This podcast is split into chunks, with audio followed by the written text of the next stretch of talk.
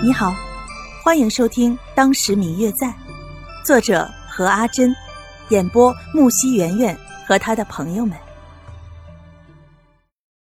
第二百六十八集。这些年，我一直都在和义父实施着计划，目的就是为了有朝一日能够顺利完成复仇。只是那时候，我在京城遇见了一些事，一时没有稳住心性。竟然跑到了那仇人的家里，想要趁机杀了他。只可惜他的身边有许多雇来的高手，再加上自己的学艺不精，所以被一路追杀，一直逃到了巡山附近。我侥幸摆脱了那群人的追杀，可是却再也没有任何多余的精力，最终倒在了你当初救我的那个地方。其实，关于当初救谢轩的时候，白若秋便已经做了很多的猜测，再加上白老爷的提醒，他猜到了可能是被人追杀。可是直到今天，才具体知道是怎么一回事儿。当听说谢轩说自己的仇人很强大，强大到他不敢轻易的找他报仇的时候，心里便十分的担忧，他害怕。害怕有一天谢轩会出了什么事儿，到时候该怎么办呢？他是自私的，其实他的心里并不希望谢轩去复仇，只是这父母之仇，谢轩肯定是不会放弃的。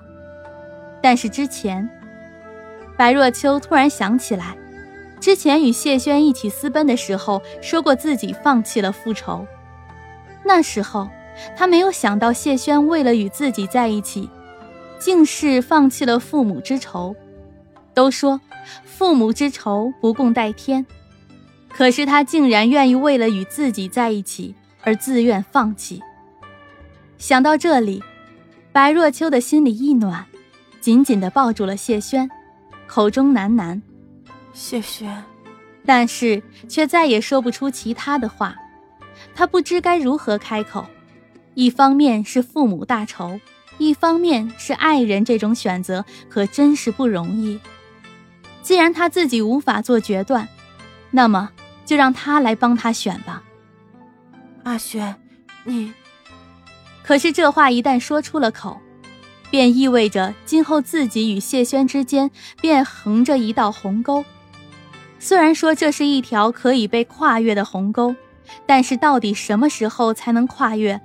白若秋心里一点底也没有，想到这儿，本来准备支持谢轩的话，却如何也说不出口了。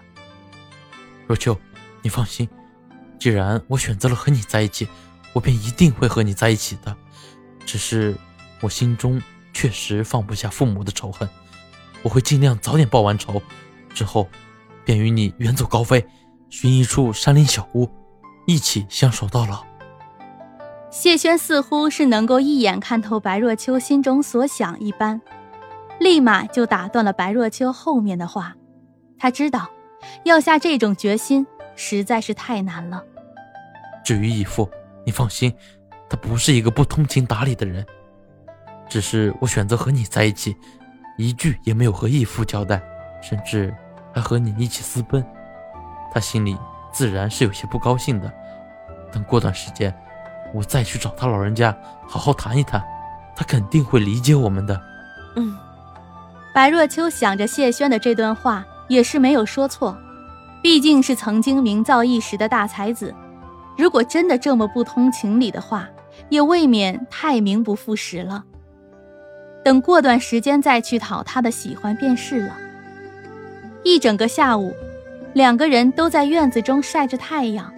互相倾吐着对对方的思念，只是白若秋自从知道了谢轩当初受伤的原因和他要将面对的敌人，心中始终充满了担忧。无论谢轩怎样的逗他开心，他都没有办法彻底的放心。嗯嗯，我最亲爱的小耳朵，本集已播讲完毕，感谢您的收听。如果你喜欢这本书，欢迎您多多的点赞、评论、订阅和转发哟。当然，也可以在评论区留言，我会在评论区与大家交流互动的。喜欢这本书就给他点个赞吧，你的点赞和评论是我们创作最大的动力。